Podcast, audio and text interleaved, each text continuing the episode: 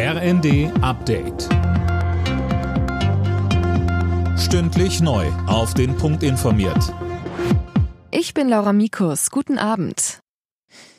Die Gasversorgung in Deutschland ist nach wie vor gesichert. Engpässe drohen nicht, das hat das Bundeswirtschaftsministerium betont.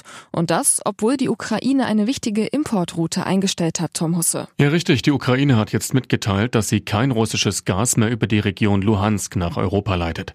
Vom zuständigen Netzbetreiber hieß es, kriegsbedingt sei es nicht möglich, den üblichen Gastransit sicherzustellen. Durch die Pipeline geht fast ein Drittel des Erdgases in Richtung Westeuropa.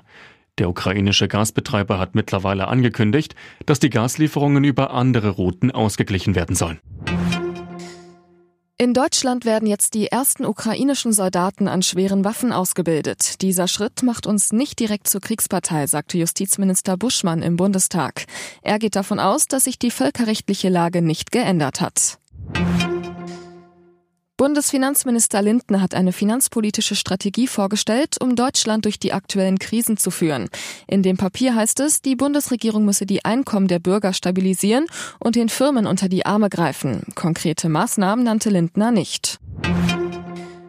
An den Tankstellen in Deutschland ist Benzin wieder teurer geworden, Diesel hingegen günstiger. Laut ADAC kostet der Liter Benzin gerade durchschnittlich 2 Euro, 3,4 Cent mehr als in der vergangenen Woche.